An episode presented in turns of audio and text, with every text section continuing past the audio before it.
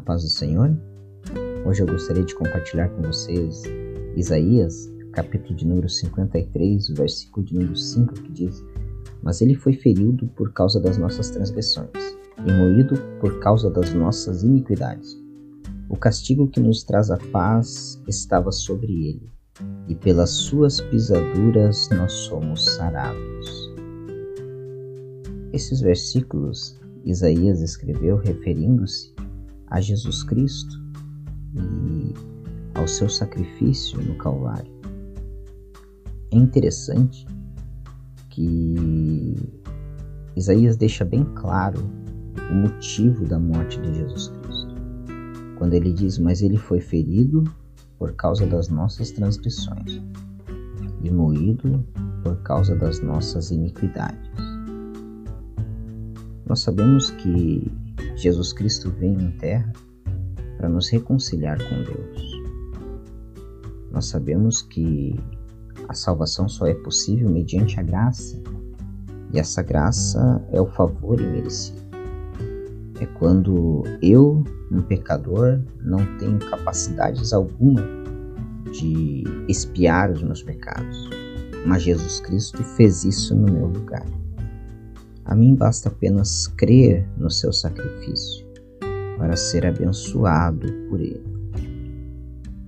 A consequência do sacrifício de Jesus Cristo também está nesses versículos. Quando diz: O castigo que nos traz a paz estava sobre ele, e pelas suas pisaduras fomos sarados. O sofrimento que Jesus Cristo passou na sua crucificação, ela traspasa o meu coração. Porque eu, um pecador que não poderia pagar pelos meus pecados, sou livre deles por intermédio do sacrifício de Jesus Cristo. E esse versículo ele vai mais profundo, mais além ainda, e diz: E pelas suas pisaduras fomos sarados. Nós sabemos que o pecado na vida do homem pode trazer consequências desastrosas. O pecado pode nos ferir, o pecado pode deturpar os nossos sentimentos, o pecado pode nos magoar profundamente. Mas a promessa de Deus nesses versículos é que pelas suas pisaduras fomos sarados. Me permita dizer a você que me ouve que, se você permitir, Jesus pode curar o teu coração. Jesus pode perdoar os teus pecados. E Jesus pode lhe dar uma paz que o mundo não tem.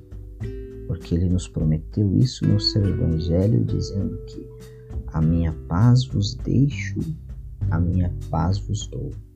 E eu não a dou como o mundo a dá. Que o Senhor lhe abençoe nesse dia e pense nisso.